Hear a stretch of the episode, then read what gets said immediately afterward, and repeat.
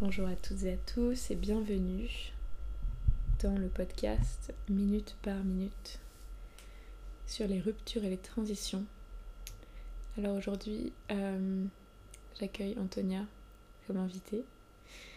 Et euh, avant euh, de la présenter en détail et puis de partir dans la conversation, on va juste prendre un temps pour se centrer ensemble.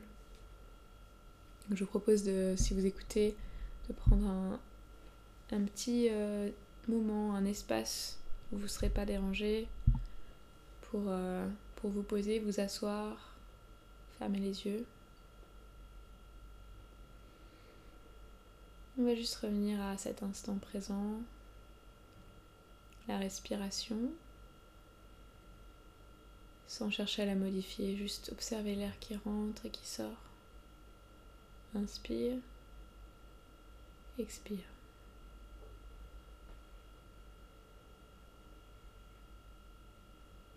Observez la posture du corps,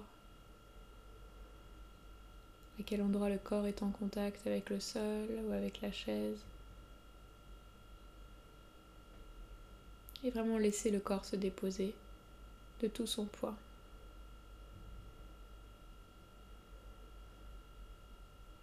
Peut-être observer les zones de tension, de douleur.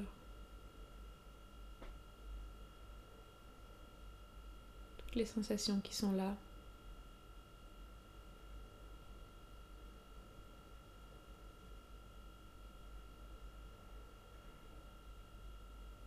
Laissez passer les pensées.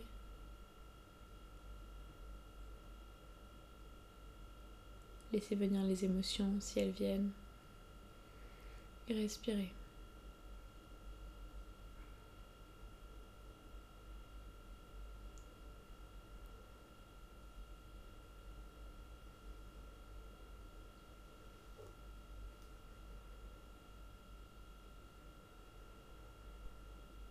Et là, je commence à sentir un peu plus ma présence. Je commence à être là, disponible. Disponible pour échanger pour nous et disponible pour écouter pour nos auditeurs et auditrices. Quand vous vous sentez prêt, prête, vous pouvez juste commencer à bouger un peu les doigts des mains, les doigts de pied, faire quelques mouvements, quelques étirements, ceux qui viennent naturellement. Puis délicatement ouvrir les yeux et vous reconnecter à, l'environnement direct, tout ce qui vous entoure, les couleurs, les, formes, les objets, les personnes peut-être. Ah.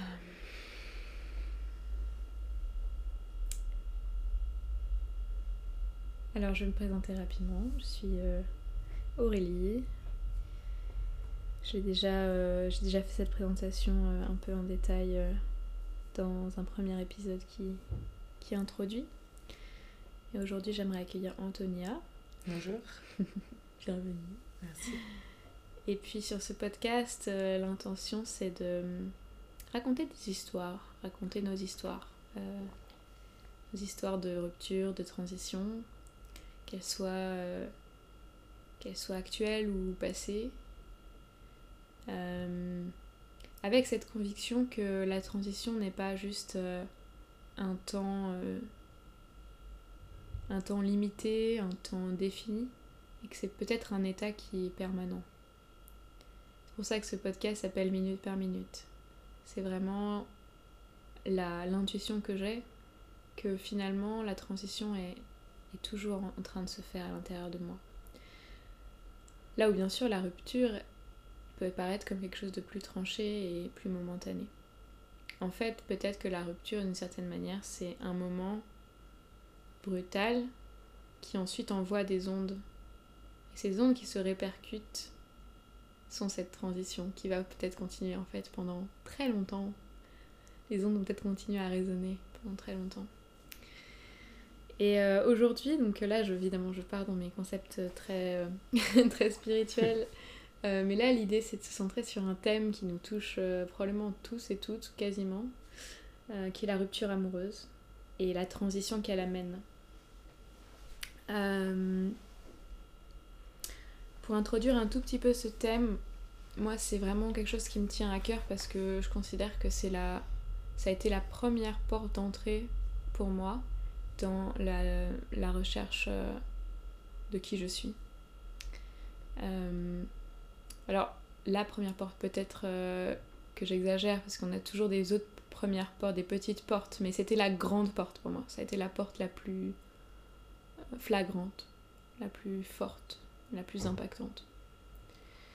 Euh, c'est pour ça que je trouve ça intéressant, en fait, de, regarder de toute façon le thème de rupture et transition, puisqu'à chaque fois, je trouve qu'il y a un impact très fort. Et, pour moi, la rupture amoureuse a été un palier, une porte incroyable. Alors, est-ce qu'Antonia, t'as envie de te présenter rapidement ou de dire quelque chose sur toi Ouais, ok. Juste. Euh, donc, je m'appelle Antonia, j'ai grandi à Paris et je suis dans une phase euh, très intéressante de. Enfin, je, je prends actuellement euh, soin de moi depuis quelques mois. Donc, j'ai décidé de, Enfin, j'ai fini les études, j'ai décidé de ne pas chercher de boulot tout de suite. Et, et je, j'ai entamé une grande aventure qui mm. est euh, la recherche de soi. Et, euh, voilà, donc je suis contente aujourd'hui de, d'être là avec toi. Merci, merci Antonia. Alors je vais rebondir tout de suite ce que tu dis. Je vais juste ouvrir parce qu'il y a un chat qui aime venir chez moi. Donc voilà, vous êtes au courant. Moi je fais pas de coupe hein, dans mes podcasts. Hein.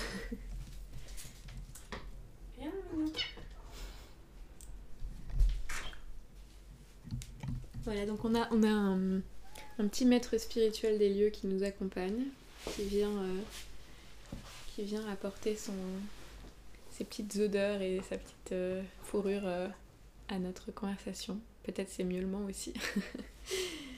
voilà, ce que je trouve beau dans ce que tu dis, c'est cette notion de d'oser euh, oser considérer le soin de soi comme une priorité. Surtout euh, t'as pas dit ton âge mais euh, tu as quel âge? Oui c'était volontaire mais j'ai 26 ans. ah t'étais volontaire d'accord. J'ai 26 ans. Ok. Ouais. Bah enfin moi ce qui me ce qui me touche c'est que je rencontre peu de personnes qui sont qui ont à peu près mon âge comme ça et qui osent faire ça. Euh, je rencontre euh, dans les personnes qui sont en transition de vie, je rencontre beaucoup de gens qui sont bah, qui ont déjà travaillé pendant longtemps, qui ont déjà peut-être une famille, enfin qui se posent vraiment des questions à un certain âge et euh, c'est pas que les jeunes s'en posent pas des questions, mais que des gens qui des jeunes qui vraiment vont au-delà de se poser la question et de douter, mais qui qui actent de cette manière-là.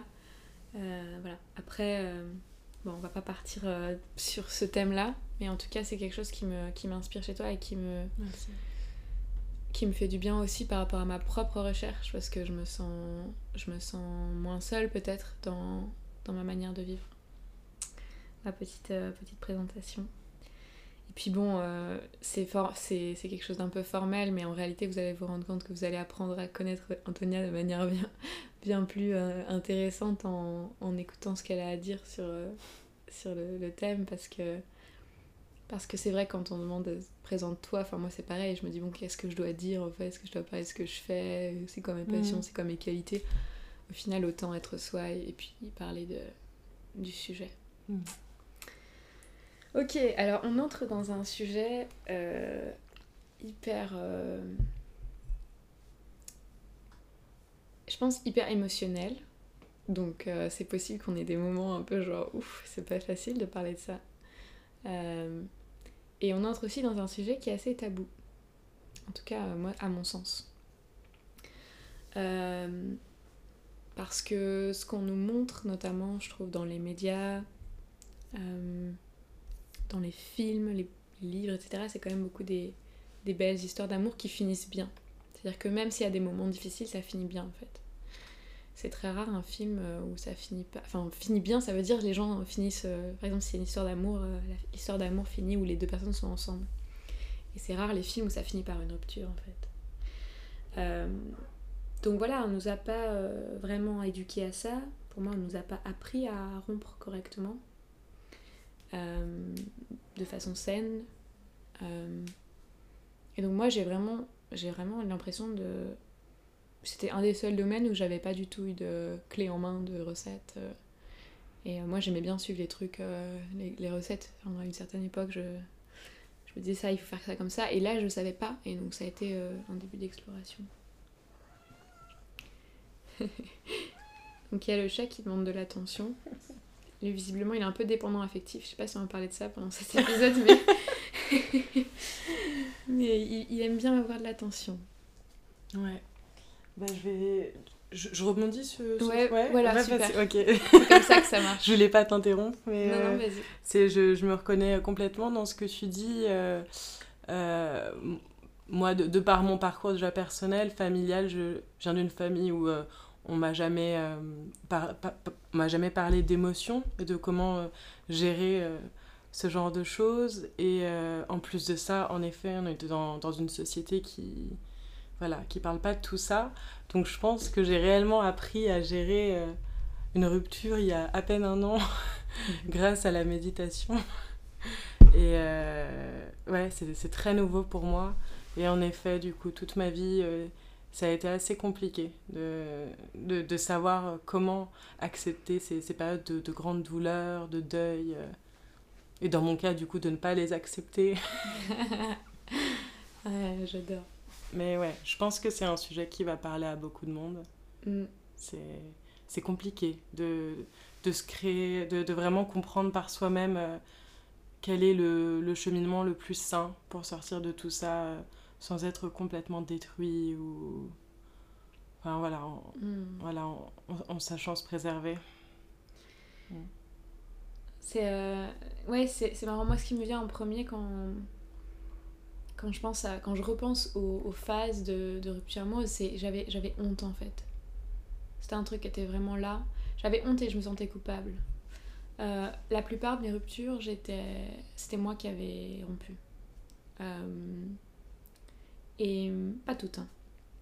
Euh, mais, mais je me souviens de ce sentiment de honte, d'avoir l'impression en fait d'avoir euh, échoué quelque chose et de pas savoir comment vraiment l'assumer socialement comment comment faire pour que les autres soient pas en mode euh, à me donner des conseils euh, à me dire ce que ce que j'aurais dû faire ou ce que je devrais faire ou, ou à m'a- m'amener dans la nostalgie ou à me dire euh, à me faire douter.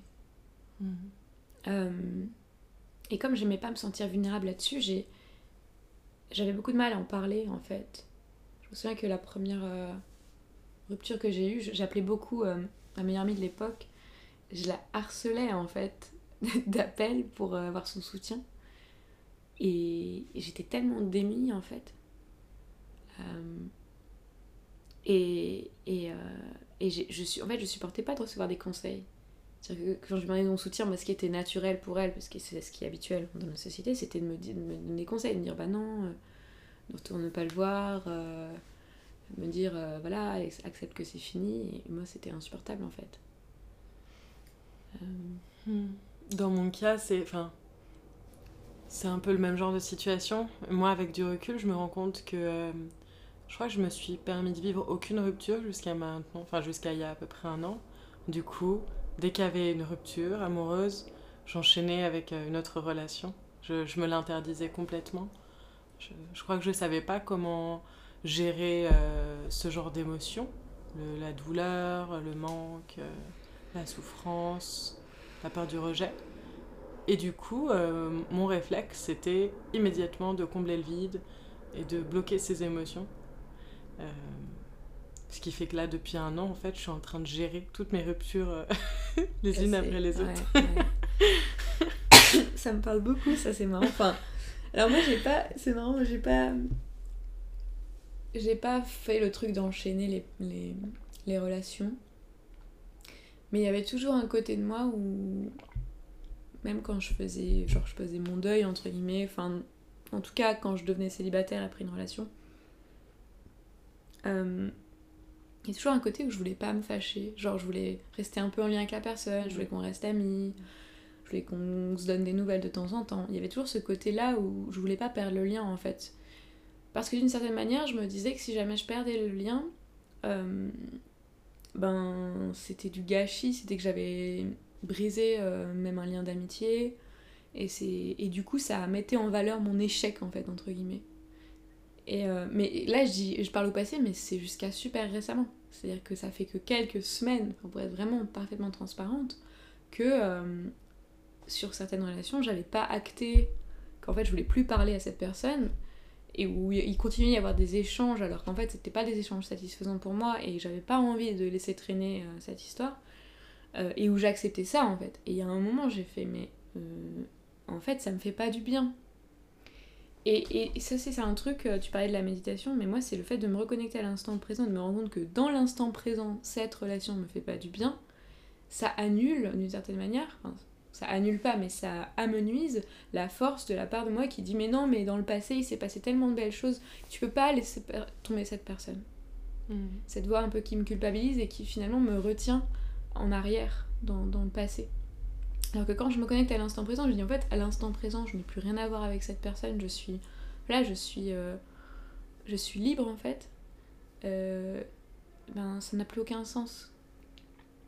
Ça résonne beaucoup en moi. Euh, j'ai eu le, même genre de, de réaction jusqu'à récemment. J'étais c'était tellement important pour moi d'être en contact avec tous mes ex et d'avoir un bon contact. Et, et c'était très, très ambigu à chaque fois et c'est toujours moi qui, qui cherchais ce contact. Euh, eux, enfin, ça ne leur posait pas de problème qu'on se revoie, mais c'est moi qui envoyais les messages et voilà. Et euh, cette année, j'ai décidé aussi de laisser aller tout ça parce que je, je, je, me rends compte que les raisons pour lesquelles je voulais revoir ces personnes n'étaient pas les bonnes il y avait déjà une peur, une peur de la, de, de la perte. Parce que, enfin, du coup, vu que pour moi, toutes ces, ces ruptures n'étaient pas vraiment digérées, c'était une manière aussi de garder le contrôle euh, sur ces personnes, sur le passé, de me dire que bon, euh, ok, on n'est plus ensemble, mais bon, il y a toujours moyen. Et, euh, oui. et puis, euh, puis voilà, il sera toujours là, puis c'est passé un truc entre nous, on a un lien. Et, je crois que ça me rassurait, du coup. Euh, d'avoir un lien avec toutes ces personnes avec qui j'avais vécu quelque chose. Et du coup, c'est un vrai travail de deuil en fait à faire, que j'apprends à faire et qui me faisait très peur avant, de, de, se, dire, de se dire vraiment au revoir, bonne chance, vis ta vie, je vis la mienne, on, a vécu ce qu'on avait à vivre et c'est vraiment fini. Et euh, dans mon cas, j'ai aussi compris que euh, avant j'avais très peu confiance en moi, je m'aimais pas beaucoup. Et euh, ça me servait à ça aussi d'avoir de nombreuses relations. J'aimais voir euh, ce que les, les personnes avec qui j'étais en couple voyaient en moi parce que quand ils me regardaient, ils avaient des étoiles dans les yeux. Et du coup, j'étais devenue un peu accro à ce regard-là. Et, et, du coup, garder le contact avec tous ces gens-là, ça me permettait de, de, je sais pas, de retrouver des facettes de moi que, que, voilà, qui me flattaient. Et euh, donc, dans les périodes où j'allais pas bien, euh, c'était fréquent pour moi d'envoyer des messages à mes ex à la chaîne on prend un café, on prend un verre. Parce que je savais qu'en les voyant, je, je, flattais mon ego et je retrouvais, je sais pas, cette vision qu'ils avaient de moi. Et, et, voilà, ça pareil avec la méditation et, et le travail que je fais sur moi, je, je me rends compte que, que j'ai plus besoin de ce regard de l'autre. Mais ouais, il y avait une vraie fonction, quoi ouais. le fait de garder ce contact. C'est ouais. beau comment tu reconnais le, le, sens en fait que ça avait. Mm. Plutôt que. Enfin, tu vois, on pourrait dire euh, bah voilà, j'ai été bête de faire ça, mais tu vois en fait que ça nourrissait un besoin chez toi et, mm. et que ce besoin il est encore là, juste tu trouves d'autres manières de le nourrir et c'est plus autonome et c'est plus sain. Mm. Et euh, bon, il y a eu beaucoup de choses qui ont résonné. Euh, le truc de garder un peu les gens sous le coude euh, au cas où, euh, voilà, à un moment j'ai besoin d'affection, euh, c'est bien pratique. ou bien au cas où il devait se repasser quelque chose et l'histoire devrait redémarrer en fait. Il y a, y avait, il y a toujours un peu ça. C'est marrant parce que maintenant je me rends compte que le fait de garder ça à l'esprit, c'est une forme de charge mentale pour moi. C'est une forme de truc qui est toujours un peu là en fond et qui me prend de l'énergie. Et euh, ouais, et c'est marrant, et l'histoire de, de, flatter aussi, d'être flatté parce qu'on voit qu'on a encore un potentiel de séduction, etc. Parce que même s'il n'y a pas d'espoir de relation, la personne elle continue de nous apprécier, elle continue de nous trouver euh, séduisante, etc. On le sent bien en fait, ça dans l'air, entre guillemets, quand on, quand on revoit un ex. Enfin, moi à chaque fois, euh, j'ai jamais pu revoir un ex sans avoir l'impression qu'il y avait quand même de l'ambiguïté, un peu de séduction hmm. sur les bords, quoi. Hmm. Euh, ce qui peut être euh, assez bizarre d'ailleurs quand cet ex est, déjà avec quelqu'un d'autre ou ce genre de truc. Et euh, non, ce, que j'avais envie de rajouter, c'est ouais, là, sur cette histoire d'énergie que ça prend, en fait, de garder en tête quelqu'un qui pourrait potentiellement revenir dans, dans, ma vie. moi, ça m'a vraiment. Je dirais que ça m'a vraiment pompé pomper de l'énergie. Enfin, ça m'a comme pris beaucoup d'espace. Euh, depuis un an, à peu près un an que j'ai quitté mon ancienne relation. Euh, une relation qui avait duré un an aussi. Et, euh, et en fait, le fait de, de continuer à, lui parler de temps en temps, le fait que, bon, jusqu'à récemment, il était sur ma newsletter aussi. Ça, c'est très récent, mais du coup, j'ai décidé de l'enlever. Enfin, ça faisait que je lui ai envoyé de l'énergie et en fait pas seulement que je lui ai envoyé de l'énergie subtilement c'est que si dans ma dans ma tête enfin quand j'envoyais un mail je inconsciemment il y avait il y avait un truc qui était occupé par sa présence où je me disais comment il va comment il va le prendre et en fait ça m'a vraiment jusque là ça posait pas trop de soucis parce que je parlais de choses de ma vie mais mais il n'y avait pas de lien avec lui et puis à un moment je me suis dit mais en fait là j'ai envie de parler de lui j'ai envie de parler de voilà, de, de trucs qui n'ont pas été hum, faciles pour moi dans notre relation. Et c'est des choses que je lui ai déjà exprimées en fait. Et j'ai pas envie de forcément de, de le. Bah, qu'il que voit, que j'en que, voilà, que j'en parle euh, ouvertement, etc. Et euh, ça, c'était une des raisons. Euh, et puis. et puis juste la, sensation aussi que c'était pas juste que c'était pas sain en fait qu'ils reçoivent des nouvelles, de moi toutes les semaines. En plus de manière très unilatérale, enfin où lui il me répondait pas quoi. Évidemment puisque c'est le principe de la newsletter, mais vis-à-vis de lui ça me faisait extrêmement bizarre en fait. Hmm. Et j'avais l'impression de, de continuer un schéma dans lequel j'étais avec lui déjà, de, où je donnais trop et je recevais pas assez. Et j'ai l'impression en fait de continuer ça juste à travers ça. Et je, me suis dit, euh, oula non, c'est pas. mais euh, Ouais, c'est juste qu'en fait, je pense que ça a beau ne pas être dit, ça a beau être que dans les pensées, euh, cette présence des, des, ex en fond, enfin, elle, elle peut être vraiment, elle peut empêcher d'avancer.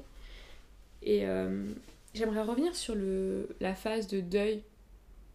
Euh, c'est quoi les, enfin, je sais pas, c'est quoi les trucs que t'as que as mis en place ou les choses qui ont fait que t'as que t'as que t'arrives progressivement à, à te détacher, à à prendre confiance, justement, tu parlais de cette confiance euh, hmm. qui, a, qui dépend pas du regard de l'autre. Hmm. Je crois que euh, le déclic pour moi, c'est à partir du moment où, du coup, j'ai commencé à prendre soin de moi, donc à commencer à reprendre confiance en moi aussi. Et je me suis vraiment, euh, enfin, j'ai vraiment pris conscience que je pouvais pas continuer avec tous ces fantômes dans ma tête, dans mon cœur, euh, et que qu'il fallait que j'affronte ce deuil, et que ce que je fuyais depuis des années, que ça me faisait extrêmement peur, mais que c'était vraiment nécessaire pour, euh, pour avancer. Et en fait, je crois que le deuil, euh, je me suis enfin permis de le vivre quand j'ai senti que j'avais les forces nécessaires, mentalement et physiquement. Mmh. avant, je crois que je pouvais pas, j'en étais juste pas capable. Et là, j'ai senti que j'avais l'espace, le soutien et que j'en étais capable. Donc, euh, donc voilà, je l'ai entamé. Hmm. C'est marrant que tu parles de soutien. Euh, je sais pas vraiment à quoi tu fais référence. Est-ce que c'est -ce c'est les gens autour ou est-ce que c'est le soutien à l'intérieur ou c'est les deux? C'est les deux. Hmm. Mais c'est drôle parce que bah, il y a notamment un deuil amoureux que, qui m'a ça m'a pris trois ans de le faire.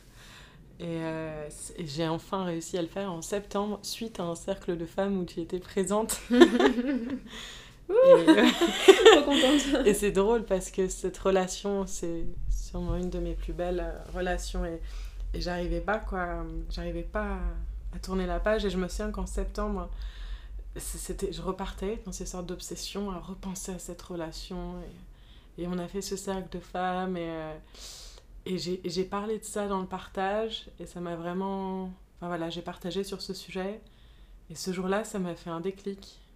Parce que je me suis entendue en parler et je me suis dit, waouh, ça fait trois ans que je dis la même chose, que, que ça tourne dans ma tête. Mais en fait, je ne sais plus qui il est. Euh, moi, j'ai beaucoup changé en trois ans.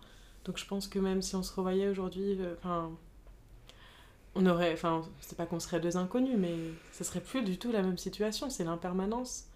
Et du coup, m'entendre comme ça, en parler euh, de manière si affectée, ça m'a vraiment fait un déclic, quoi.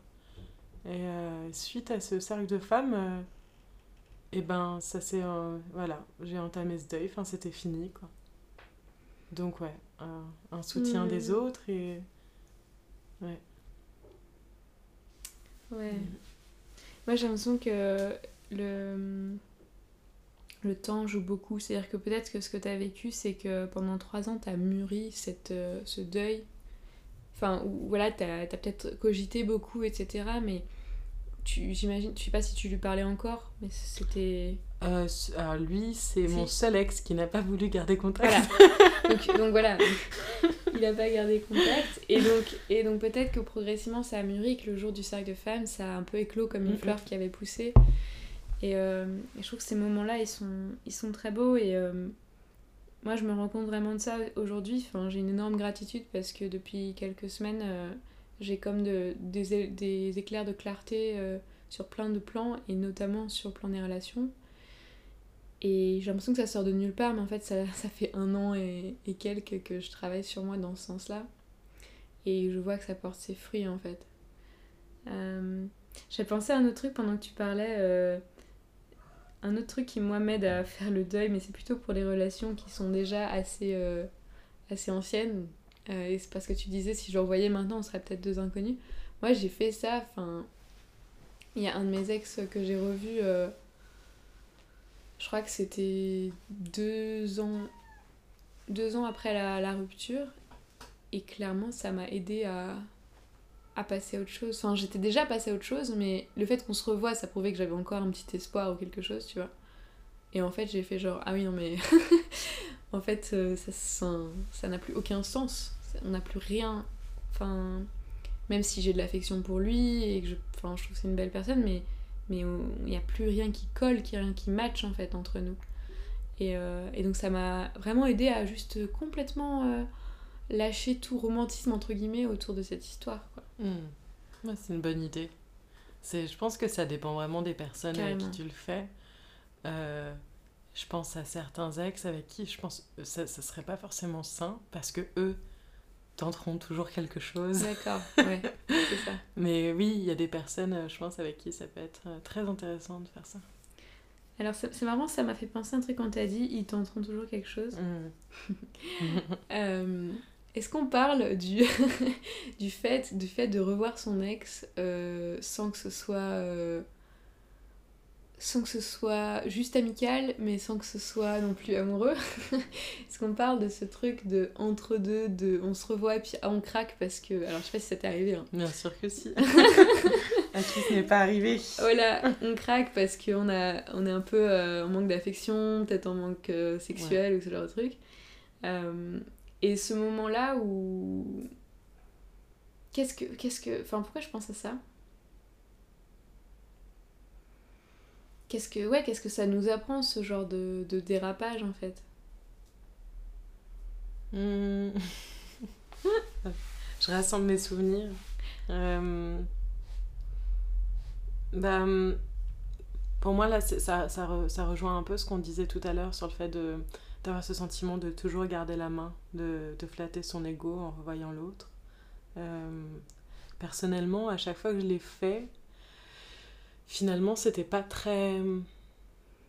C'est pas ce qui m'a rendue heureuse, quoi. Sur le moment, euh, il y, a cette fierté de se dire, ah ah, je toujours et je peux toujours l'avoir, et puis il se passe quelque chose, et après, bah, c'est genre, ok.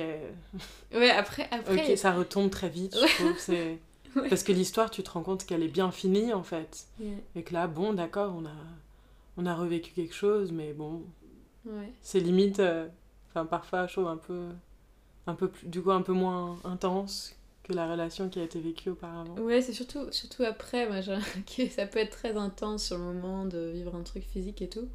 Mais après, une sorte de déception. Ouais. Moi, c'est comme ça, je le vis, que je l'ai vécu. Et, euh, et en fait, j'ai pensé à ça, ça y est, j'ai retrouvé un peu pourquoi j'ai pensé à ça, parce que tout à l'heure, tu disais. Euh, tu disais l'autre, il va, il va tenter quelque chose. Euh, la question, c'est ok, il tente quelque chose peut-être, mais dans quelle mesure est-ce que je le laisse euh, rentrer dans mon espace maintenant que je prends soin de moi, maintenant que je me respecte davantage peut-être? Et, euh, et, pour moi, à chaque fois qu'il s'est repassé quelque chose avec un, ex, c'était un endroit effectivement de moi qui qui est pas en sécurité, qui est pas en confiance, enfin qui, qui a pas beaucoup d'estime de moi-même et qui dit bon ben d'une certaine manière ben on prend ce qu'il y a quoi en fait mm. comme si euh, c'est pas possible qu'il y ait autre chose mm. Mm. et euh, c'est assez c'est assez marrant de voir euh, en fait le conflit intérieur entre cette part voilà qui, qui a vraiment pas, pas d'estime de, de, moi et, et l'autre et une autre qui est en, hyper en colère en fait quand elle voit qu'il n'y a pas de respect de moi et, et je me souviens typiquement, j'avais un ex qui m'envoyait des, sextos, qui envoyait des messages euh, à caractère sexuel euh, alors qu'il était euh, en couple. Et j'ai un peu bizarre de dire ça parce que j'ai peur qu'il écoute ce, ce podcast, mais c'est pas grave. Tant pis pour lui. Et, et en fait, il y a un moment, je me suis dit, mais à quel point j'accepte qu'il fasse ça, à quel point je le laisse faire. Enfin, se comporter de cette manière-là, pas seulement vis-à-vis de moi, donc déjà je trouve pas ça respectueux vis-à-vis de moi, mais euh, mais vis-à-vis de, de, sa copine en fait. Euh, dans la mesure où c'était un couple exclusif, dans la mesure où, où euh, elle lui avait dit qu'elle voulait pas qu'il me parle, enfin il y avait tout un tas de...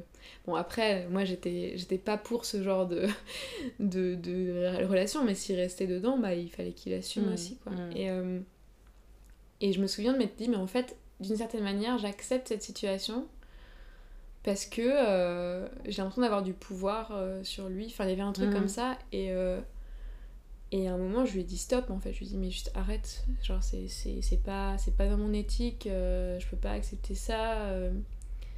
et, et après, il y a eu un vrai silence radio. et en même temps, j'avais tellement été dégoûtée par ses comportements que j'avais j'avais pas peur de le perdre, entre guillemets, tu vois. Je me hmm. bah voilà, il est con. Euh. Enfin, hmm. à ce moment-là, moi, après, euh, depuis, euh, on s'est pas beaucoup. Non, on s'est quasiment pas reparlé, mais les fois on s'est reparlé par hasard, c'était c'était amical, enfin, c'était pas du tout agressif ou fâché. Mais c'est pour dire à quel point. Ça, le fait que l'autre il, il, profite de moi, ça vient aussi du fait que je le laisse faire, quoi. Complètement. Et c'est en fait, t'écouter, ça m'a rappelé une situation dans laquelle je me suis trouvée il y a à peu près trois ans et demi. J'ai une histoire d'amour euh, quand j'étais jeune et euh, avec un garçon. Et on s'est retrouvés à 21 ans par hasard. Donc euh, on a revécu une histoire d'amour. C'était très intense, très romantique. Et puis ça, ça fonctionnait pas. Et, et donc bah, pendant quelques années, j'ai quand même gardé contact avec lui. On continuait de se voir et c'était toujours très ambigu.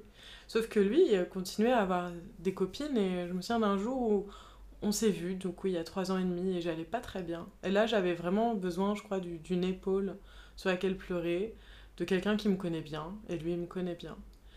Et euh, pendant la discussion, il m'a expliqué qu'il avait une copine, qu'il était amoureux, et on a bu, et il m'a embrassé. Et je me souviens que j'étais extrêmement en colère contre lui. Je me suis vraiment sentie trahie. Sur le moment, comme j'étais déjà pas top et que j'avais bu, je me suis laissé faire, tu vois. Et il a recommencé, il était comme d'hab très charmeur. Mais en fait, quand je suis rentrée chez moi, je me suis sentie souillée. Enfin, je me suis dit, en fait, ça va être compliqué l'amitié entre ex parce que tout ce dont j'avais besoin, c'était de voir une personne qui me connaît bien et de me confier. Et, là, je me suis dit, mais il m'utilise pour pimenter sa vie alors que je il voit bien que je suis dans un état de désarroi pas possible. Et, euh, et ça a été très dur aussi parce que jusqu'à ce moment-là, je le gardais dans ma tête comme mon ex parfait, idéal. Euh. Et là, il m'a vraiment beaucoup déçu. Donc je l'ai revu une semaine plus tard et je lui ai dit ces quatre vérités. Et euh, je lui ai expliqué que c'était vraiment un manque de respect. Et il a osé me demander euh, un manque de respect pour toi, pour ma copine. Enfin, c'était, ouais. et du coup, je, je lui ai expliqué que je voulais plus de contact tant qu'il voilà, qu'il mûrit, tant qu'il aurait pas un peu mûri. Mais ça, ça m'a fait grandir aussi sur ces histoires de euh, retenter quelque chose avec son ex ou pas. Je pense que. je pense que, ouais. Nous, comme les autres, on peut utiliser ça à un moment pour euh, pimenter un peu sa vie. Mhm. Mais en grandissant, je me dis que c'est quand même mieux sans, quoi. Mhm. Mm. C'est drôle ce truc de pimenter, c'est Ouais. exactement. C'est tellement un écho avec ce, que- ce qui s'est passé avec un, donc cet ex dont je parlais. Mm. Euh, c'était ça, quoi. J'avais l'impression que le fait de m'envoyer des messages sexuels, c'était une façon pour lui de. De pimenter sa vie, quoi. Exactement. Et, euh, et, et du coup, je me suis, je me suis sentie comme un, vraiment comme un objet. Comme un piment. Ouais. c'est assez drôle d'ailleurs dire parce que ça parce que j'ai maintenant j'ai les cheveux un peu qui tirent vers le rouge alors. Oui. Alors, plutôt roux que rouge mais euh, mais euh, c'est drôle ouais c'est euh, hmm, il y a vraiment un il y a vraiment un truc où ouais bon c'est marrant parce que là on, dé- on dérive c'est marrant on dérive Mm. de la rupture vers euh, vers euh, c'est pas grave Faire autre, faire autre chose. vers quelque chose qui tend à euh, ce côté être un objet sexuel quoi. Exactement. Enfin, Moi aussi, je pensais à l'objectification. ouais. Ouais, je. Ouais. Mais c'est un, un truc tellement important, je pense qu'il faut, il faut en parler en fait, parce que Mm. Moi j'ai la sensation que dans beaucoup de mes relations, j'ai été dans, ce, dans cette utilisation en fait, mutuelle.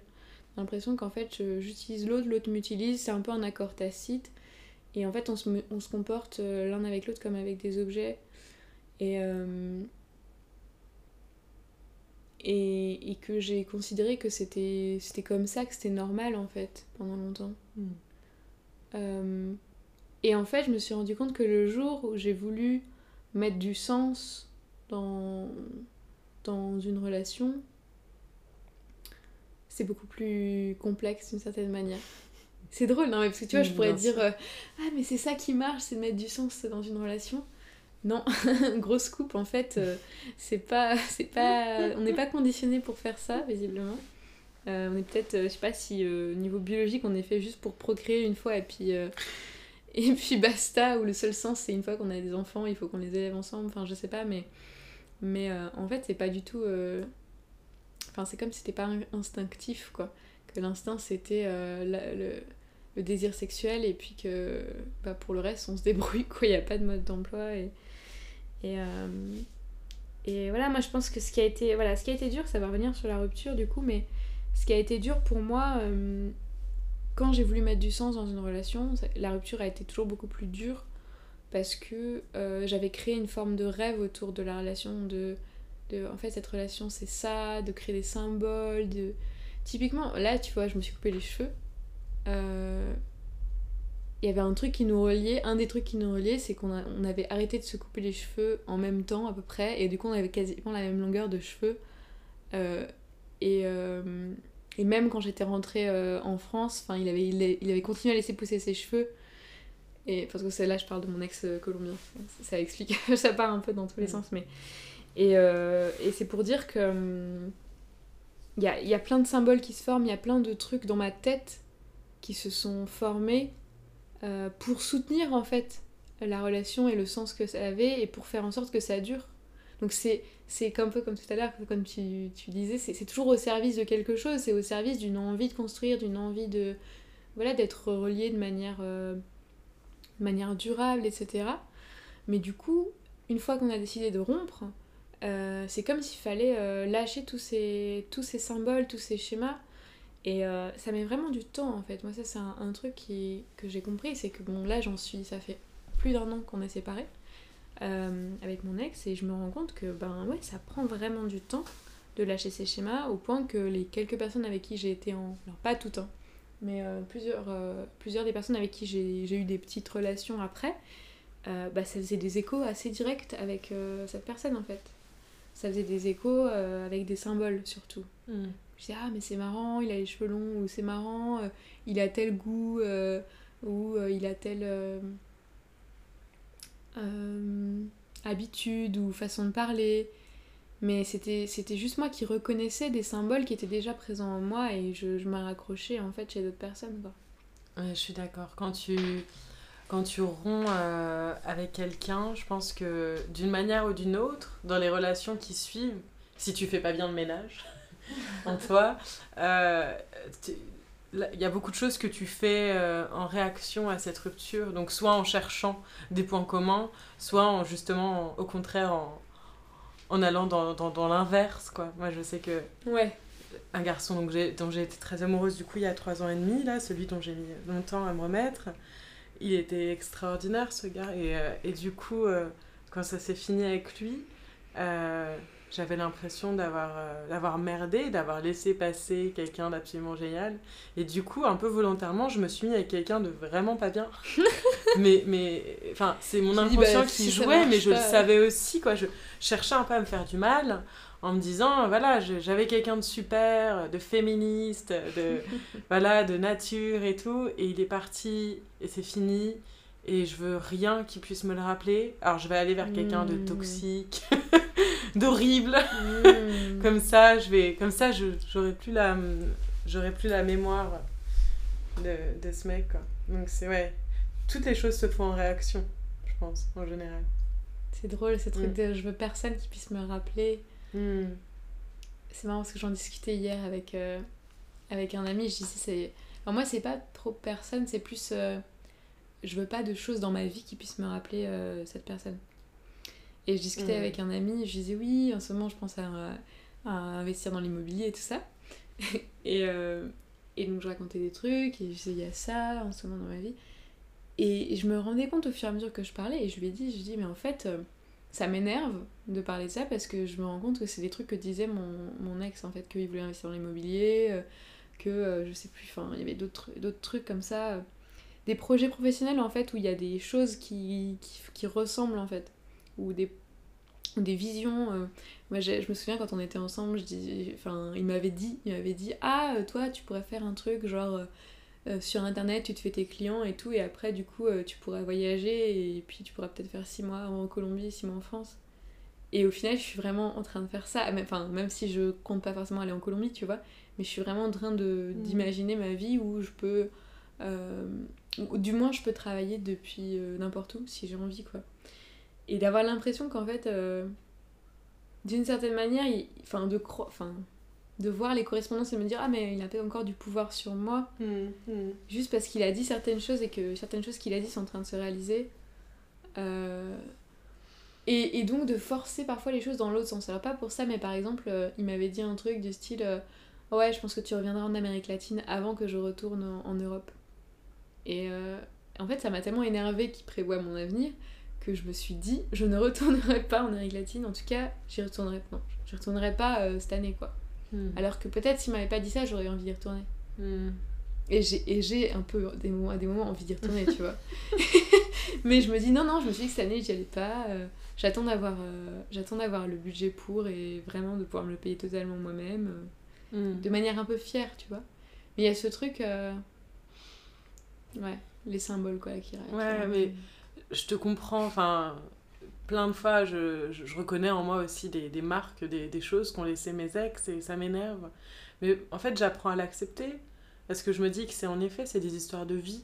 Quand tu es en couple avec quelqu'un, quand tu aimes quelqu'un, tu, tu, partages quelque chose de tellement fort que c'est normal que qu'il y ait des choses de l'autre qui, qui, voilà, qui, qui entrent en toi. Et, euh, donc on s'influence mutuellement. Et euh, du coup, c'est même quand l'autre n'est plus là, c'est je pense qu'il faut, faut accepter que qu'il ait laissé quelques, quelques traces, tu vois. Mm, faut juste euh, essayer de faire en sorte que ce soit les, les bonnes. C'est ça. Les bonnes marques. C'est ça, et finalement, c'est exactement ce que je dis. Pour moi, en tout cas. Mais c'est beau aussi, enfin, j'ai... Là, vu que je fais un peu la paix avec euh, plein de parties de moi-même, c'est pareil. Par moments, je vois surgir des choses et je me dis oh là là, ça, ça me rappelle un tel, et ça, ça me rappelle tel ex, et, euh, je me dis, ah ouais, bon bah, c'est hmm. comme ça, ouais, j'ai pris ça de lui, c'est drôle, je pensais pas, mais. Ou j'ai pris ça d'elle, enfin, hmm. c'est surprenant, puis, puis je me dis, mais je me l'approprie. Avant, je rejetais en me disant, non, mais ça, ça lui appartient. Maintenant, je me dis, c'est voilà, il ou elle m'a influencé par rapport à ça, et du coup, euh, c'est ok. Et même cette notion d'influence, elle est un peu floue parce que hum, moi, j'ai la sensation que les choses que je retiens le plus de mes ex, c'est les choses finalement qu'on partageait. Donc parfois, en fait, qu'on avait juste en commun, c'était pas forcément que ça venait de lui ou de- ou d'elle, tu vois, c'est que ça venait. Hmm. C'est que c'était un truc qu'on partageait. Donc c'était déjà en moi d'une certaine manière, au moment où on a vécu, on l'a échangé. eh ben, Il y avait déjà une graine qui était en moi et lui, il l'a arrosé, tu vois. Mais, euh, mais je m'en serais pas souvenu si c'était un truc complètement à lui d'une certaine manière. Ou je m'en souviens, mais. Mais ça me touche pas tant. Hmm. Et, euh, et c'est marrant parce que de voir les correspondances, moi maintenant je me dis plus euh, ah ben ça c'est je, par exemple je rencontre quelqu'un et il ressemble à ça à mon ex etc sur ça. Non en fait il ressemble c'est parce qu'il y a des choses qui sont les choses qui sont communes entre lui et mon ex c'est moi. Hmm. C'est juste que euh, c'est moi je choisis il y a des choses qui me plaisent chez des personnes et juste bah ça, ça se trouve être parfois les mêmes en fait. Hmm. Et euh, ah, mais puis je me dis, ah, mais comment ça se fait que je m'intéresse aux gens qui aiment la philosophie euh, Ben, parce que j'aime la philosophie. comment ça se fait que euh, je tombe. j'ai je suis tombée plusieurs fois sur des, des juristes, des avocats Ben, parce que j'ai la justice, c'est un truc qui m'a toujours touchée et il y a un moment, je voulais être avocate. Enfin, tu vois. Et au final, euh, au final, plutôt que de me dire, euh, ah bah voilà, je les admire, je suis en pamoison devant eux, bah non, en fait, c'est juste que c'est une part de moi qui, qui se nourrit de, Mm. euh, de ce mode de ce, mo- ce mode là de, ce- de ces professions là et, et, euh, ça m'a ouais de prendre conscience de ça je me fais en fait c'est ça plutôt que de tout le temps projeter en fait euh, enfin imaginer que que je ne suis rien en fait sans l'autre dire bah non en fait euh, ça vient tout ça ça vient de moi en fait toutes mes Mm. pensées c'est moi qui les ai créées toutes mes projections euh, c'est moi qui les ai créées Hmm. donc au final, le fait d'y avoir attaché un, un nom, enfin une personne précise, c'est peut-être un petit peu, un petit peu superficiel d'une certaine Mm. manière. J'aime bien ce, ce sujet dont tu parles du, du, regard que tu poses sur l'autre. euh. C'est aussi quelque chose qui m'a aidé à me détacher de mes ex un par un ces derniers temps. C'est que je les idéalisais beaucoup pour certains ou certaines. Et, euh, et en fait, c'est de me souvenir que c'est des personnes, enfin, ce sont des belles personnes, mais absolument normales. Et ce qui les rendait belles, c'était mon regard, en fait. C'est moi qui, qui, qui- Enfin, par exemple, j'ai un ex, je me souviens, qui avait des, des gros problèmes de confiance en lui. Il s'aimait pas du tout. Et euh, je- moi, je le trouvais extraordinaire. Et, et du coup, je- je- j'aimais l'encourager, j'aimais euh, l'aider à faire sortir les plus belles parts de lui. euh, voilà, et l'aider à se sublimer. Et c'était beau à voir. Mais avec du recul, je sais que du coup, si je trouvais ça beau, c'est parce que c'est moi qui, qui m'étais investie pour qu'il qu'il devienne ça. Et, et que c'est mon regard sur lui qui le rendait si beau aussi. Et, euh, et, et je me rends compte que la plupart des, rela- dans, la, dans la plupart de mes relations passées, c'est ça. Et, ça, ça fait du bien aussi de, se- de se rappeler que du coup, euh, ça sert à rien de fantasmer à tout, à tout prix sur une personne. C'est. Voilà, l'important c'était le regard que toi tu, tu posais sur lui ou elle. Mm. Mm. C'est, euh, ça fait énormément écho et, et c'est marrant parce que ça fait écho avec d'autres conversations que j'ai eues récemment sur ce thème. Euh, Il y a deux choses qui me, qui, me, qui me viennent par rapport à ce que tu dis. La première, c'est effectivement, moi, la manière que dont j'aime l'exprimer, c'est euh, en fait euh, tout l'amour que j'ai vécu à travers cette relation, c'était mon amour à moi. c'est que à chaque fois, c'était euh, à quel point je donnais, à quel point je me donnais, à quel point j'étais présente, à quel point j'étais dans une volonté de faire du bien. Et c'était ça qui me nourrissait finalement. Et notamment dans notamment dans, dans une de mes relations qui a été assez toxique, euh, je donnais beaucoup plus que l'autre ne donnait. Et donc, et j'étais, donc j'étais insatisfaite. D'une certaine manière, j'étais pas très, j'étais pas très heureuse. Mais il y avait quand même une part de moi qui était très très nourrie. C'était celle qui percevait tout l'amour que je donnais, tous les efforts que je faisais, à quel point je, je m'investissais en fait dans la relation. C'était, c'était en fait une occasion pour moi de, c'était comme un réceptacle en fait la personne pour, pour, pour faire rayonner tout- toute, ma, toute ma générosité, tout mon amour.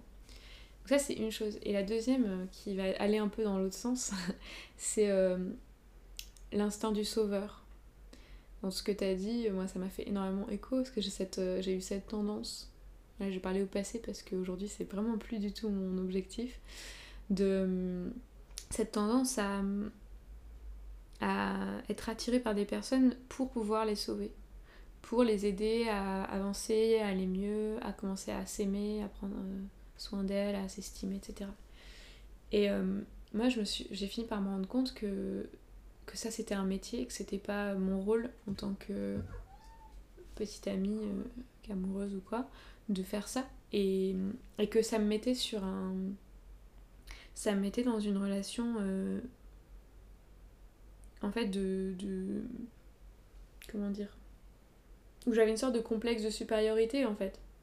Où euh, j'avais des choses à, à enseigner à l'autre, ou où je me sentais toujours un peu euh, bon euh, en avance ou je sais pas comment dire enfin comme si l'autre pouvait pas totalement comprendre ce que je vivais mais moi je pouvais toujours comprendre ce que lui lui vivait quoi et et ça a été assez assez pesant mais en fait je pense que si je rentrais dans ce côté sauveur c'était c'était parce que j'avais l'impression que, que je pouvais pas il y avait pas autre chose en fait que mmh. j'allais jamais trouver quelqu'un qui soit là à la même, au même niveau que moi, entre guillemets, sur le même plan, quoi. Euh, et que, et que c'était finalement un peu un honneur. Et je pense qu'il y avait quelque chose en moi qui était nourri par le fait de, de, de se sentir utile, quoi. Tu vois? Mmh, Ça résonne beaucoup. On a ça en commun, je pense. Quoi, indispensable. Ouais. Euh... Et, et d'ailleurs, c'est marrant, j'ai une histoire avec une fille au printemps dernier. Et euh, cet instinct de sauveuse, j'en ai pris conscience depuis déjà quelques années. Et euh, pareil, j'essaye de travailler dessus, même si par moments ça ressurgit. Il y a des personnes qui le provoquent, c'est drôle, parfois ça sort. et, et, je me souviens que cette fille, euh, c'était une belle histoire, et, mais elle avait clairement besoin de voir un psy. Elle le savait, elle le faisait pas. Et, et du coup, je, pendant toute notre relation, moi je luttais vraiment pour euh, pas faire la sauveuse, pas trop faire la coach mais bon, être moi-même, c'est aussi. Enfin, je suis comme ça. J'aime euh, écouter, euh, conseiller. Donc, ben, bref, j'essaie toujours de trouver cet équilibre. Et quand ça s'est fini, euh, ouais, je me, suis, je me suis rendu compte que je m'étais quand même un peu sentie utilisée comme coach de vie. Quoi. Bon, on a vécu une belle histoire, mais, mais voilà. Et, c'est drôle parce qu'elle elle, elle, a fait quelque chose d'assez blessant. Donc, ça s'est terminé entre nous. Et, et là, elle, elle, elle avait tellement l'habitude que je sois quelqu'un de posé ouverte, très compréhensive. Alors que voilà, elle m'a trompée. Et, et, ça a été normal pour elle de me dire, mais on, on garde contact, hein, parce que tu es vraiment quelqu'un d'intéressant et de... Enfin, tu es inspirante, quoi. J'avais vraiment l'impression qu'elle me disait, en fait, bon, tu veux pas être ma coach? Gratuit. ouais, c'était, ça m'a fait beaucoup de mal. Que du coup, euh, j'ai vraiment senti qu'à ses yeux, euh, bon, oui, elle m'avait trompée de façon, bon, on n'était pas fait pour être ensemble, mais par contre, qu'est-ce que je l'inspirais?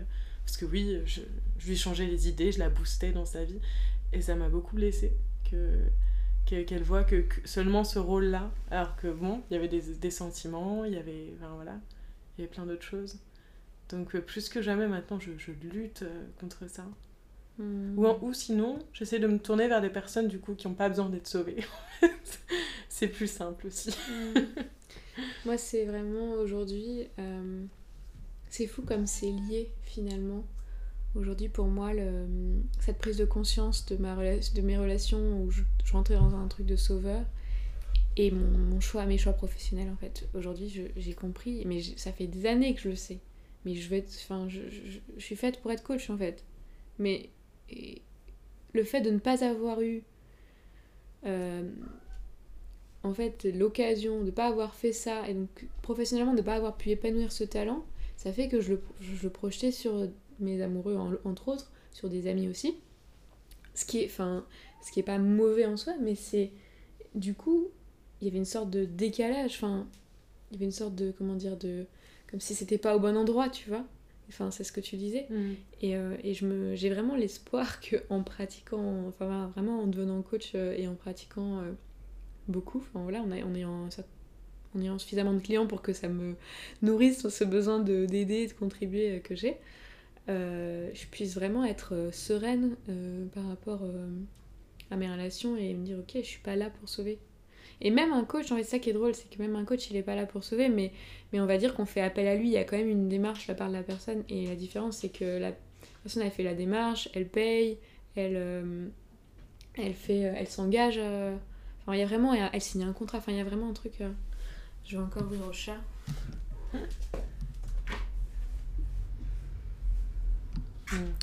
Mais, mais euh, t'as raison de vouloir remettre les choses à leur place. C'est un peu ce que je fais aussi ces derniers temps. Et, déjà, en effet, quand tu quand tu t'adresses à des gens qui, qui, qui formulent le besoin d'être aidés, euh, ça change absolument tout parce qu'en plus quand c'est dans des relations amoureuses c'est souvent quelque chose de, de non dit quoi mais l'eau enfin on se positionne euh, chacun de façon à ce que d'un coup tu, tu, petit à petit tu deviennes l'infirmière la sauveuse et l'autre le sauvé même si c'est pas formulé. Et euh, c'est en effet je trouve beaucoup plus sain de, de faire ça en dehors du couple ou des relations proches et et, que la, la, personne qui te demande de l'aide te, te, la demande concrètement, sans te demander à être sauvée, c'est... Et qu'il y a un moment, en fait, qu'il y a un moment désigné, parce qu'à la limite, tu vois, moi j'avais un... avec un, un ex-copain qui est encore un ami d'ailleurs, un des rares, mais... Euh... Enfin, avec lui, il m'avait demandé... Euh... Est-ce qu'on peut faire une séance où tu m'aides à accueillir mes parents en, communication non violente? Parce qu'il savait que je savais faire ça et que, voilà, que je le faisais souvent pour moi. Euh, en thérapie. Et, et vraiment du coup on a pris un temps pour ça. On a pris un temps j'ai fait ok on fait ça on était en vacances. On prend, on prend une heure une heure et demie pour faire ça et après c'est fini tu vois enfin c'est un moment désigné pour ça et après on n'en reparle pas en fait euh, enfin on peut en reparler mais je veux dire euh, pour pas que je sois dans une posture de de euh, moi je sais et euh, enfin je sais pas comment dire de, de, de tout le mm. temps en fait essayer de chercher à, à, mm. aider l'autre mm. c'est que l'autre il, il, sait lui-même et le moment où il en a il a, il a vraiment envie que je sois là pour l'accompagner il peut me le demander ouais c'est très apaisant et ça c'était ouf de pouvoir partager ça avec lui. Et en plus ça l'a beaucoup enfin ça lui ça l'a beaucoup aidé. Enfin, il m'a remercié. Et en même temps ça a pas du tout créé un truc où, euh, où j'avais l'impression d'être supérieure ni rien enfin c'était vraiment sain quoi dans ce sens là euh, mais, euh, mais bon, c'est vrai que c'est ponctuel et rare que ça, voilà, que ça, ça, ça puisse exister de cette manière-là, quoi. Donc, euh, donc la plupart du temps, moi, je suis plutôt à me dire, bon... Euh, et c'est drôle parce que avant, j'étais... J'avais cette tendance où, où, je rencontrais, même amicalement, surtout des personnes avec qui bah, j'allais être plutôt dans une position de supériorité, où j'allais pas mal enseigner, en fait, entre guillemets. sans m'en rendre vraiment compte, à part mes, mes paroles, parce que je parle beaucoup. Et puis euh, c'est récemment seulement que j'ai commencé à rencontrer des personnes aussi où j'ai l'impression d'être euh, plus en mode euh, disciple, entre guillemets, enfin où j'apprends, euh, où il y a quelque chose de nouveau en fait, où j'apprends des choses nouvelles. Mm. Et, et, et c'est drôle parce que. Parce que je trouve que c'est utile d'avoir un peu de tout. Enfin, en tout cas pour moi, d'avoir des relations où je sens que je suis peut-être un peu, un peu, un peu au-dessus, entre guillemets, dans une posture un peu au-dessus, un peu enseignante d'autres où je suis un peu en dessous en mode disciple, et d'autres où je suis complètement à égalité, tu vois, comme avec toi, où je me sens vraiment... Mmh. Euh, mmh.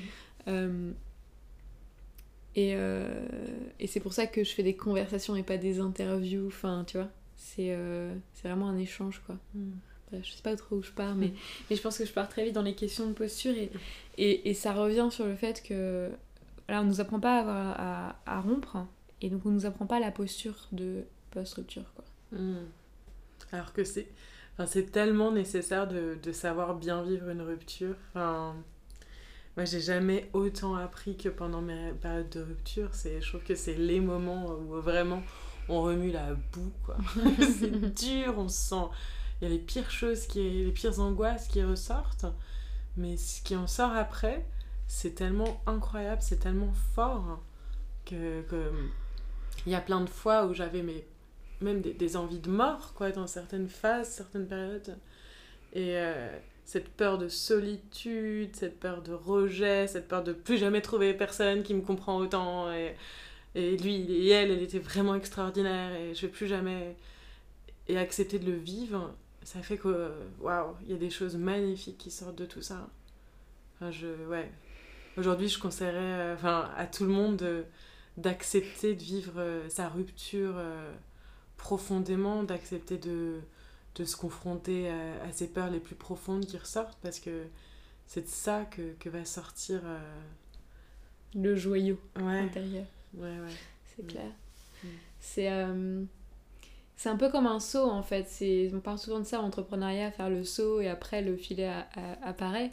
C'est un peu pareil, on saute dans le vide, on se dit bon bah voilà, j'arrête quelque chose que j'ai commencé, on pense que ça va être que du vide, que ça va être que du rien, alors qu'en fait, euh, c'est le début d'un, une nouvelle histoire. Mm. Et euh, c'est marrant, moi, ça fait. Enfin. ça fait longtemps que, que j'ai pas eu le truc de bon bah je euh, j'ai rompu du coup je cherchais à me distraire en fait c'est à dire que maintenant vraiment euh, s'il y a une rupture bah j'écris beaucoup je vais je prends le temps de comprendre de sentir ce qui se passe à l'intérieur de moi et c'est vraiment un truc qui, qui paraît assez impossible à faire au début pense euh, mais qui est tellement guérissant et qui permet de de transcender la chose. Moi, ce que j'ai ce que j'ai vraiment euh, trouvé incroyable, c'est euh, dans ma dernière rupture, c'est toute la tout ce que j'avais à dire en fait après derrière, dans mes poèmes, dans mes chansons, et et de me rendre compte que c'était une occasion d'être d'être encore plus moi-même, de chercher encore plus qui j'étais. Euh, hmm. Hmm. C'est toujours dans ces genres de phases que artistiquement, euh, moi je me sens le plus, ouais, le plus créative, quoi. Hmm. Parce qu'on touche à des choses qui font que ça, ça explose à l'intérieur, ça sort, c'est cru, c'est. C'est très intense. c'est ça. C'est. Euh, quelque chose de, de l'ordre de la vérité en fait. Hmm. Quelque chose qui est très vrai dans, dans, une hmm. expérience de rupture, qui est très, comme tu dis, très crue, très brute. Il euh, n'y a pas de. C'est comme s'il n'y euh, avait pas de, de, censure en fait. C'est hmm. moi et moi-même, je me rends compte de tout ce qui se passe à l'intérieur de moi, de toutes les, sens, les sensations et les émotions négatives qui, qui, vont aller autour de cette personne, autour de moi-même, autour de ce que j'ai fait, ce que j'ai pas fait. Ça va dérouler tout un processus des choses plus ou moins, plus ou moins agréables, plutôt souvent pas très mm. agréables, mm. mais qui est tellement, pour moi, nourrissant dans l'intimité que j'ai avec moi-même et dans l'acceptation que j'ai de mon imperfection, de mon humanité aussi, de ah ouais, en fait, il y a, y a, des choses en moi qui sont vraiment, vraiment tendues ou qui sont vraiment euh, fragiles euh, et que j'ai pas regardé jusque-là, que j'ai pas écouté jusque-là. Et plutôt que de me dire, ah, j'aurais dû les écouter. Euh, me dire ok maintenant je, maintenant je peux maintenant j'ai mm. l'espace mm. et c'est vraiment ce, ce, truc que je visualise quand je pense à transition moi je pense vraiment à un espace en fait il y a un espace qui, qui, qui est qui finalement peut être accueillant qui peut être euh, euh, englobant euh, compréhensif mm. doux plutôt que d'être un espace linéaire on pourrait dire une transition c'est entre le point A et le point B je le vois plus comme une sorte de, de sphère de, trucs qui m'englobent en fait. Hmm. Euh, et peut-être qu'il y a une couleur particulière euh, et que cette couleur elle évolue hmm. avec, le, avec le temps et avec les apprentissages. Hmm. Jusqu'à être une couleur qui est peut-être de plus en plus, de plus en plus transparente pour que là que je commence à pouvoir briller et être vue de, des autres. Là où je pense que juste après la rupture, j'ai tendance à me couper, à avoir besoin de, de me protéger énormément, de mettre une sorte d'armure en fait et que cette transition c'est une sorte de, de boule dure autour de moi. Mm, mm. moi je, je deviens limite accro à cette période de transition dont tu parles, euh, post-rupture. Euh, c'est marrant. Avant j'avais tellement peur de tout ce genre d'émotions, mais maintenant que j'apprends à les gérer, à les reconnaître, à les explorer, je, je comprends que c'est vraiment au cœur de tout ça que je me trouve. Et du coup, je, ouais, je j'apprends à vraiment aimer toutes ces émotions euh, dures qui nous font peur parce que je vois qu'elles qu'elle, mènent en fait à la rencontre avec nous-mêmes et euh, ça c'est assez incroyable quoi. Euh, ouais, je j'adore cette période de transition, je m'y sens bien. c'est marrant, alors du coup j'ai envie d'être un peu provocatrice quand je t'entends dire je suis accro à cette période et tout. Est-ce qu'il n'y a pas aussi finalement, enfin en tout cas, je pose la question aussi pour moi, hein, mais parce que je suis aussi dans cette période-là, de un peu de. Ok, euh, maintenant euh, je me connais et je. D'une certaine manière, euh, je me protège en étant dans cette boulimie d'exploration de moi-même. en tout cas, moi, c'est vrai que j'ai l'impression par moments c'est ça et j'avais créé un post Instagram là il y a quelques temps où je disais je me, je me remplis de moi-même et c'est vraiment ce que je vis. Donc c'est juste hyper nourrissant en fait. Et il y a un peu une, tenta une tentation d'une forme d'ermitage et, euh, Complètement. Voilà, et d'une forme de, de, solitude consacrée qui est super cool et voilà, et j'apprécie, mais de me dire aussi que peut-être qu'à un moment, je dois faire le deuil de ça. Peut-être qu'un jour, euh, ben, il y aura quelque chose qui se présentera et, euh, et que ça veut pas dire que j'arrêterai mon exploration intérieure, que c'est pas forcément opposé. Complètement. Et qu'il y a peut-être en fait encore une croyance en moi qui se dit non mais si je rencontre quelqu'un, je vais encore me perdre, je vais encore arrêter de travailler sur moi ou parce que j'ai vraiment vécu ça, c'est-à-dire que quand j'étais en Colombie, c'est pas que j'ai arrêté de travailler sur moi, mais c'est que il y avait il y avait un gros décalage entre euh, mes aspirations profondes et ce que je vivais dans cette relation. Euh, et, j'avais conscience de ça, de ce décalage, mais c'était euh, c'était très très compliqué du coup. Et j'ai pas du tout envie de revivre ça, donc d'une certaine manière, il y a quelque chose en moi qui m'empêche de, de m'ouvrir parce que je me dis, bah non, mais ça va jamais me satisfaire, je suis trop exigeante maintenant. Mmh, mmh. Il y a plein de choses qui résonnent. Je pense qu'en effet, on a on a envie de garder le contrôle une fois qu'on prend conscience de tout ça parce qu'on sait que ça nous fait du bien. Euh, et c'est pareil, moi du coup j'essaye euh, en permanence de, de me pousser un peu hors de ma zone de confort puisque maintenant ma zone de confort c'est devenu cette bulle de soins et de, voilà, de me confronter à certaines choses euh, pour, pour, garder ce contact avec le, le monde. en fait ce que tu viens de dire ça fait quoi un passage que j'ai lu dans un livre ce matin, Femme qui court avec les loups. et euh, dans ce passage-là, elle parle, bah, comme toujours, du, du, retour à l'état de la femme sauvage. Et euh, elle explique que pas, on, a besoin de périodes où on se retire du monde. C'est les périodes où on est abîmé et euh, où on a mal, où on est complètement fatigué. Donc là, il faut savoir, comme tu peux, mais se mettre dans ta bulle, créer ton espace, prendre soin de toi. Mais il faut savoir aussi euh, garder le rythme de la vie. Donc elle explique que c'est bien de se créer cet espace, mais qu'il faut savoir en ressortir. Et qu'il faut savoir replonger dans le monde. Et que c'est pas parce que tu retournes dans le monde euh, que tu vas perdre tout ce que tu as acquis. Ta mhm. connexion à toi-même, elle est, elle est là, tu, tu l'as faite, tu, l'as explorée. Donc, et, et, elle continue, en effet. Elle continue, euh, elle continue toujours en toi. Et, et les moments où, où tu te sens dépassé, tu sais maintenant comment revenir à toi et comment te faire du bien. Mais c'est important aussi de, te savoir euh, voilà, lâcher prise et laisser la vie euh, se faire aussi. Hmm.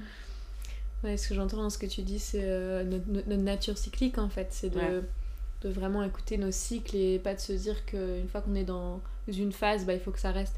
Et ça, c'est un, une tendance hein, de vouloir que les choses restent telles qu'elles sont euh, surtout quand elles sont confortables. Mm, mm. Et euh, ouais, donc je pense que c'est juste accepter de se laisser mouvoir, comme tu dis en fait. Enfin, tu disais euh, de laisser la vie faire, donc pour moi c'est ça, je me laisse mouvoir plutôt que de chercher à impulser, à tout décider, à tout contrôler. ouais. Mais il y a quand même des actions en fait qu'on peut poser et qui ensuite vont autoriser les cycles à, à changer. Et, mm. Et euh, ça, c'est un, un, petit pouvoir, petit pouvoir qu'on a. Euh, voilà, de, de, sentir, en fait, de sentir puis de poser une action. Mm. Et euh, je pense que moi, je suis en train, je suis en train de rentrer dans, justement dans cette phase où, où je me rends compte que là, c'est peut-être le moment de sortir de ma, de ma grotte. et Bienvenue. merci. La fille qui sort de sa grotte, c'est avec avec euh, les cheveux qu'on poussait jusque. tu sais, t'imagines, euh, la... qui s'est pas lavé. Non, non, mais quand je dis ma grotte, euh, voilà, j'exagère évidemment. mais c'est important. Je... Mais je comprends tes, tes peurs. Enfin, tes peurs. Enfin, je... Moi, je sais que du coup, j'apprends à être seule depuis quelques mois et je suis en train de. J'adore ça en fait. Ah ouais, j'adore aussi. Hein. Et, du... et c'est nouveau pour moi. Et là, du coup, je me dis, mais comment je vais faire pour être à nouveau un jour en couple? Ouais, on a le temps. Hein. Et ouais, clairement, on a le mm. temps et c'est pas une priorité, mais, mais c'est intéressant du coup, cette volonté de se surprotéger quand, quand on analyse un peu plus et qu'on vit le deuil d'une relation et qu'on voit ce qui a fait du mal et du coup on se dit, ah mais ça, plus jamais, ça, plus jamais. Ouais, et puis moi, euh, quand je vois la, la quantité de boulot que j'ai pour nettoyer une relation, je me dis, bah, ouais. on dirait que la prochaine, elle soit pas euh, aussi galère parce que. Mais c'est pas plus mal, je trouve. Enfin, Mm. Clairement, moi, je, au début, je me disais, je fais, je fais tellement de vide que je vais, je vais plus laisser personne m'approcher. Je me rends compte que c'est pas ça, là, au fil de mes rencontres. C'est plutôt que, que, en effet, du coup, je, les gens que je rencontre, les, les relations que, que je mets en place, voilà, c'est des gens, vraiment des, des, relations qualitatives. Et ce sera pareil pour mes relations amoureuses. Enfin, aujourd'hui, j'ai envie de, de j'ai envie de continuer à vivre de belles choses, de belles rencontres, de belles aventures humaines, mais j'ai plus envie et j'ai plus l'énergie euh, pour vivre des choses trop toxiques ou trop, trop prenantes, euh, genre qui mm. peuvent plomber, mais ça n'empêche pas de vivre plein d'autres choses. Ouais. Mm. Mm. Chère Antonia, ça fait 1h10 qu'on parle. C'est passé très vite, je trouve. Ouais. Beaucoup de choses à dire sur ce thème. Je te disais tout à l'heure avant qu'on commence que que c'est un thème euh, sur lequel en fait j'aimerais faire plusieurs épisodes parce que j'ai plusieurs personnes dans mon entourage avec qui je parle de ça et, euh, et, euh, qui on parle beaucoup et, et c'est très intéressant. en tout cas, merci. Je sais pas si tu as un truc à ajouter. Hmm. Sur ce thème. Il a rien qui vient. Mais je suis contente que tu m'aies proposé de, de faire cet épisode, ça me touche. Moi, ça m'a fait plaisir. Mm. Euh, ça me fait plaisir aussi de te recevoir chez moi, mm. de faire ce petit temps un peu cocoon et, et d'intimité et de profondeur. Et ouais, c'est vraiment agréable. Et puis, euh, bah, je remercie euh, les personnes qui nous ont écoutés, qui ont pris ce temps pour explorer ce thème de la rupture amoureuse qu'on a, voilà, qu'on a abordé sous différents angles, avec différents aspects de cette transition qui suit en fait une rupture. Et euh, voilà, donc euh, c'était le deuxième épisode de Minute par Minute. Je vous invite à euh, noter ce, cet épisode, de mettre des étoiles sur votre application de podcast, de mettre un petit commentaire aussi si ça, ça a résonné en vous pour, pour non seulement nous faire des retours, et puis aussi pour aider des personnes qui peut-être connaîtraient pas à tomber plus facilement sur le, le podcast. Voilà, je vous dis à très bientôt.